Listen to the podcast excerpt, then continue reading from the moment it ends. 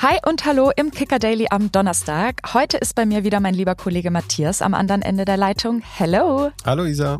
Gestern ging es bei Yannick und Frederik im Thema des Tages ja um Kaiserslautern vor der Partie im DFB-Pokal.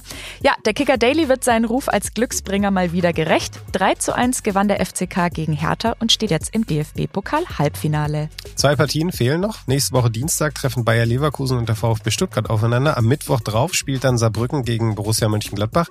Das ist ja das erste Mal, dass vier Partien an vier unterschiedlichen Tagen ausgetragen werden in dieser DFB-Pokalrunde. Das wurde im Zuge des neuen TV-Vertrags bereits zur Saison 2022-23 beschlossen, konnte aber wegen der Winter Winter-WM in Katar nicht umgesetzt werden bislang. Wir erleben gerade also eine echte Premiere. Ja, und das Thema TV-Verträge beleuchten wir heute im Thema des Tages mal ausführlicher. Da sprechen wir mit unserem Kicker-Reporter Benjamin Hofmann über die Ausschreibung der DFL-Medienrechte und was das eigentlich alles zu bedeuten hat. Jetzt kommen aber erstmal die News des Tages und die stehen heute ganz im Zeichen des Deadline Days. Da ist auf jeden Fall mal wieder so richtig viel los. So darf sich der VfB Stuttgart über Verstärkung aus der Premier League freuen. Mahmoud Dahoud wechselt vom FC Brighton ins Ländle. Der Ex-Dortmunder hofft dort auf mehr Spielpraxis und ist zunächst bis zum Sommer ausgeliehen. Für die VfB-Fans gibt es noch eine zweite gute Nachricht. Der VfB hat den Vertrag mit Nationalspieler Chris Führig bis 2028 verlängert. Jetzt doch fix ist außerdem der Transfer von Jorbe Vertessen zu Union Berlin. Der Deal war in den letzten Tagen zu einer kleinen Hängepartie geworden, weil die PSW Eindhoven wegen einer weiteren Verletzung im Offensivbereich ein wenig die Optionen auszugehen drohten. Das BVB-Innenverteidiger-Talent Henry Blank ist bereits auf dem Weg zu RB Salzburg und soll dem BVB bis zu sieben Millionen Euro an Ablöse einbringen. Sofern auf den letzten Metern nichts Unvorhergesehenes mehr passiert, sollte der Transfer zeitnah über die Bühne gehen. Und noch ein BVB-Talent steht vor dem Absprung. Julian Reikhoff zieht es zurück zu Ajax Amsterdam. Brian Saragossa sollte erst zum Sommer vom FC Granada zum FC Bayern wechseln. Am Donnerstagmorgen ist Saragossa allerdings schon in München gelandet. Läuft alles nach Plan, kann der dritte Winterneuzugang der Bayern bereits am Samstag im Kader gegen Mönchengladbach stehen. Ein Sensationstransfer bahnt sich auch in der Formel 1 an. Da steht kein geringerer als Rekordfahrer Lewis Hamilton wohl vor einem Wechsel zu Ferrari, aber erst im Jahr 2025. Die Verhandlungen mit Ferrari sollen bereits kurz vor dem Abschluss stehen. Hamilton fährt seit 2013 für Mercedes. Nach überaus erfolgreichen Jahren im Silberpfeil fährt er allerdings in den letzten Jahren hinter Max Verstappen im Red Bull hinterher.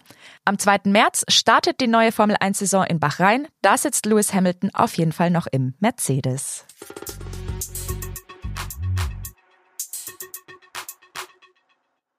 Wer die Fußball-Bundesliga sehen will, der muss derzeit bestens informiert sein, wo er die Spiele denn eigentlich zu sehen bekommt.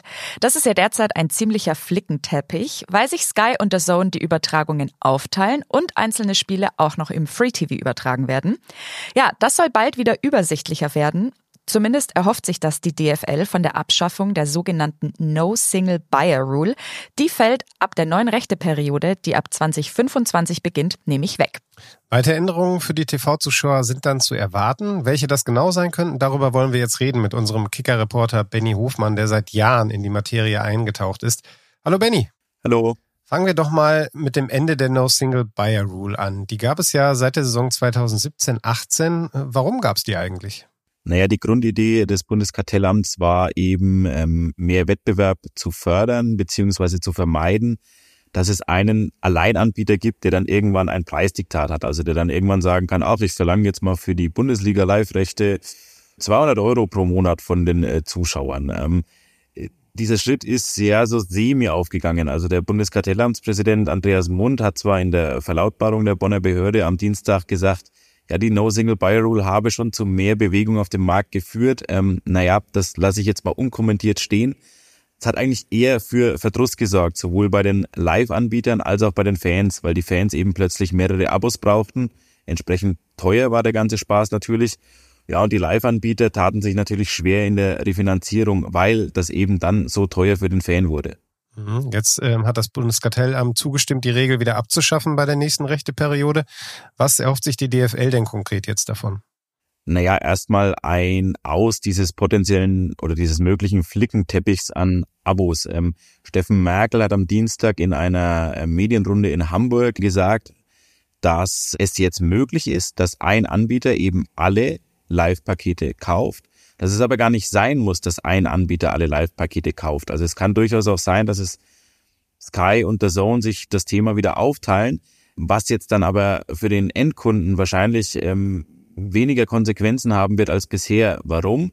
Weil das Bundeskartellamt eben auch mögliche Kooperationen von den ähm, Rechteinhabern bislang sehr, sehr kritisch geprüft hat. Das äh, dürfte laut den Worten Merkels jetzt wegfallen. Also das heißt, ist kein Problem wenn Sky äh, rechte Paket A hat und äh, der Zone rechte Paket B und C und D, dann könnte man auch den Partner oder den, den eigentlich den Wettbewerber ja sublizenzieren und könnte dann im Prinzip dafür sorgen, dass man ein gebündeltes Abo-Modell anbietet, also sodass eben dieser Flickenteppich wegfällt. Okay, also es klingt auf jeden Fall so, als müsste man sich da schon erstmal ein bisschen tiefer in die Materie reinfuchsen. Was ist denn mit den Leuten, die bislang eigentlich gar kein Abo hatten, sondern die Liga eben über Free TV verfolgt haben? Wird es auch weiterhin möglich sein? Das wird natürlich weiterhin möglich sein. Das Interesse ist ja groß an der Samstagabend äh, Sportschau, also an der Zusammenfassung, an der Highlight-Zusammenfassung der Samstagnachmittagsspiele. Ähm, da gibt es jetzt zwei Alternativpakete. Da gibt es einmal für den Klassiker Sportschau eben die Möglichkeit, ähm, das Ganze von 18 bis 20.15 Uhr zu zeigen und aber eben als mögliche Konkurrenz zur Sportschau äh, eben ein Paket, das ähm, diese Zusammenfassungen von 19.15 bis 20.15 Uhr ähm, vorsieht. Also doch sehr, sehr komprimiert auf 60 Minuten für jetzt fünf ähm, Samstagnachmittagsspiele. Das ist schon eng laut dem äh, bei der Liga für das Thema zuständigen Geschäftsführer Steffen Merkel gibt es aber eben Interessenten für so ein kurzes Sendefenster am Samstagabend. Das wird eben dadurch auch wieder interessant, weil der Bieter, der sich dieses Recht holen würde, auf einen Zuschlag bekommen würde, direkt im Anschluss diese Zusammenfassungen in seiner Online-Mediathek zu zeigen. Das ist ja bislang auch nicht so einfach möglich. Stichwort ZDF Sportstudio und so weiter und so fort. Insofern ist es schon eine potenzielle Konkurrenz für die Sportschau ob jetzt das Ende der Sportschau droht, wie von manchen ähm, hin oder her geschrieben, das wage ich zu bezweifeln. Die Liga weiß schon, was sie an der Sportschau hat. Ähm, die Sportschau ist natürlich in gewisser Weise ein Flaggschiff der Bundesliga-Berichterstattung. Und sie wäre aber auch schlecht beraten, wenn sie den Markt nicht zumindest mal antesten würde.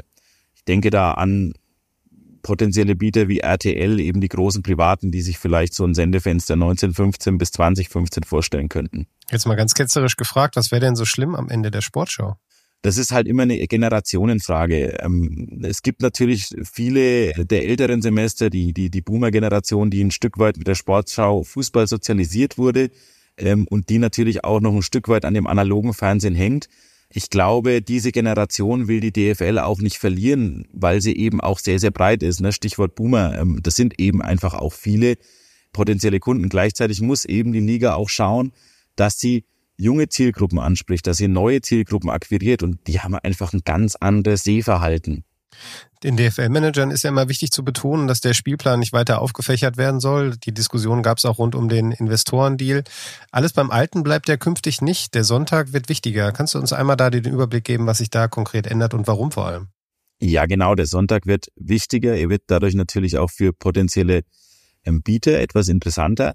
Äh, bislang ist es ja so, dass es am Sonntag die Spiele um 15.30 Uhr und um 17.30 Uhr gibt plus an zehn Spieltagen sogenannte Ausweichtermine um 19.30 Also diese ganz späten Sonntagsspiele, die natürlich bei den Fans, Stichwort lange Auswärtsfahrten, eher verpönt sind, was total nachvollziehbar ist. Hintergrund ist eben, dass man ähm, damit die Europapokalteilnehmer, speziell Europa League und Conference League, die ja dann immer am Donnerstag spielen, entlasten möchte.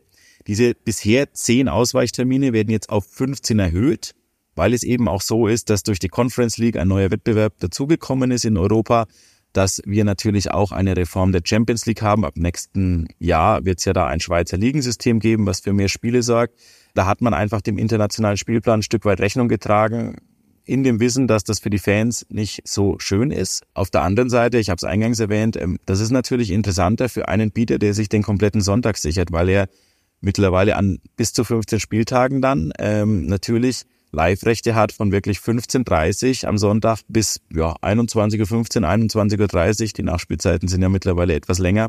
Ja, das ist schon ein Pfund. Durch diese Neuregelung der DFL-Medienrechte soll ja auch mehr Spannung in die Übertragung gebracht werden. Was ist denn damit gemeint? Also auf was dürfen sich Fußballfans freuen oder je nach Sichtweise, worüber könnten sie sich künftig auch ärgern? Ja, da wird es vielleicht ein bisschen einen Glaubenskampf geben zwischen den Traditionalisten und äh, eben dieser Generation Z oder vielleicht Generation Alpha, wie ja dann die Folgegeneration genannt wird. Stichwort verändertes Sehverhalten. Also man möchte schon die Zugänge oder man wird die Zugänge zu den Clubs schon äh, weitaus offener halten als bis dato. Das beginnt mit ähm, ganz lapidar ähm, mehr Interviewmöglichkeiten unter der Woche, gerade mit, mit den großen Stars der Clubs, ne, um auch so ein gewisses Grundrauschen unter der Woche zu erzeugen für die Bundesliga. Da findet ja in aller Regel nur internationaler Fußball statt, also Stichwort Champions League, äh, Europa League. Es wird aber auch künftig so sein, dass man bei der Ankunft der Mannschaftsbusse ein Kurzinterview machen kann mit einem Spieler oder einem Vertreter des Vereins. Das soll rein spieltagsbezogen sein. Die FAZ berichtet interessanterweise heute von ähm, Plänen, ähm, wonach nach dem Spiel auch in der Kabine ein kurzes Live-Interview ähm, stattfinden kann. Ähm, ich persönlich habe davon noch nicht gehört. Es soll ein gewisses Entgegenkommen geben, laut dem Bericht der FAZ. Und zwar sollen diese Interview dann nicht von einem ähm, Sky-Reporter oder einem The Zone-Reporter geführt werden, sondern von einem Mitarbeiter der club-eigenen Medienabteilung. Was ich jetzt als Journalist schon etwas schwierig finde, da sind wir nicht mehr im Bereich der journalistischen Berichterstattung. Und ja, dazu kommen noch so Kleinigkeiten wie, ähm, man kann jetzt äh, künftig schon während der Partien kleinere Live-Schnipsel von bis zu 90 Sekunden ähm, ausspielen. Das ist eben für die Bewerbung des Produkts, sei es Sky, der Zone oder wie auch immer dann die rechte Partner heißen werden, über Social Media ähm, sehr, sehr interessant. Ja, das kommt ja alles nicht von ungefähr, diese ganzen Änderungen, über die wir jetzt gesprochen haben. Es geht ja darum, dass die Liga Geld machen möchte. 1,1 Milliarden Euro gibt's aktuell pro Saison an den nationalen Rechten. Etliche Experten sagen, wenn man diesen Status quo erhalten könnte, wäre das schon ein Erfolg. Äh, teilst du diese ja doch recht pessimistische Einschätzung? Naja, nicht pessimistisch würde ich sagen, sondern realistisch. Ähm, Steffen Merkel, der bei der Liga für das Thema zuständige Geschäftsführer, hat in den vergangenen Wochen äh, immer mal wieder den Blick auf den internationalen Markt gerichtet, also auf die Konkurrenz. Die Serie A ist bei ihren aktuellen Ausschreibungen auf einem ähnlichen Niveau wie zuvor rausgekommen. Die Premier League hat zwar vier Prozent mehr erlöst als vorher, ein absolutes Rekordergebnis mit 1,95 Milliarden Euro pro Saison.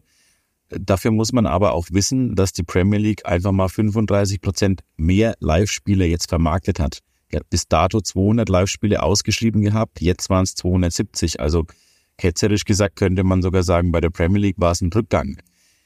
Die DFL betont schon dass sie mit sehr viel Zuversicht in die Ausschreibung geht. Merkel hat vor einigen Wochen bei uns im Interview gesagt, er teilt nicht die Weltuntergangsszenarien anderer Experten, die einen rapiden Rückgang erwarten. Vielen Dank, Benny, für diese sehr spannenden Eindrücke. Für mich ist klar, für dich würde ich jederzeit ein Abo abschließen. Ähm, vielen Dank, dass du bei uns zu Gast warst und äh, bis bald.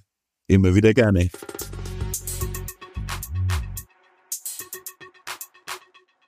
Heute ist der Deadline Day. Bis 18 Uhr kann die Bundesliga noch auf dem Transfermarkt zuschlagen. Dann ist Schluss. In der Serie A haben sie zwei Stunden länger Zeit. In der Ligue A wird bis 23 Uhr an Neuzugängen gearbeitet und in der La Liga sowie der Premier League ist Late Night Shopping bis Mitternacht angesagt. Ja, bei uns in der Redaktion ging es heute schon ziemlich hektisch zu. Da werden sich nur noch irgendwelche Namen zugeworfen. Matthias, wie stressig ist eigentlich für dich als BVB-Reporter so ein Deadline Day? Ja, da passiert schon einiges. Haben wir ja auch heute wieder gesehen mit dem äh, Transfer von Henry Blank zu, zu Salzburg, über den wir vorhin in den News berichtet haben. Äh, der kam doch relativ überraschend. Man muss im Grunde rund um die Uhr irgendwie am Handy hängen. Macht man als Reporter zwar eh, aber am Deadline Day gefühlt noch ein bisschen mehr. Und äh, ich bin, glaube ich, sehr froh und nicht nur ich, sondern wahrscheinlich auch viele Clubvertreter, und Berater, wenn dann der Deadline Day durch ist, weil dann können wir mal ein bisschen durchschnaufen. Äh, früher war dann immer ein bisschen äh, länger Pause, jetzt sind es gefühlt nur noch zwei Wochen, dann wird schon wieder äh, über Sommertransfer spekuliert. Ja, also ist äh, eine verrückte Zeit immer äh, dieser Deadline Day. Man hat manchmal das Gefühl, Transfers sind wichtiger als das, was auf dem Rasen passiert. Den Eindruck kann ich teilen. Wir widmen uns morgen auf jeden Fall im Thema des Tages den Transfers der Bundesliga und entlassen euch jetzt in den Donnerstagnachmittag. Macht es gut und bis morgen. Ciao, ciao. Kicker Daily ist eine Produktion des Kicker in Zusammenarbeit mit ACB Stories. Redaktionsschluss für diese Folge war 15 Uhr. Abonniert den Podcast, um keine neue Folge zu verpassen.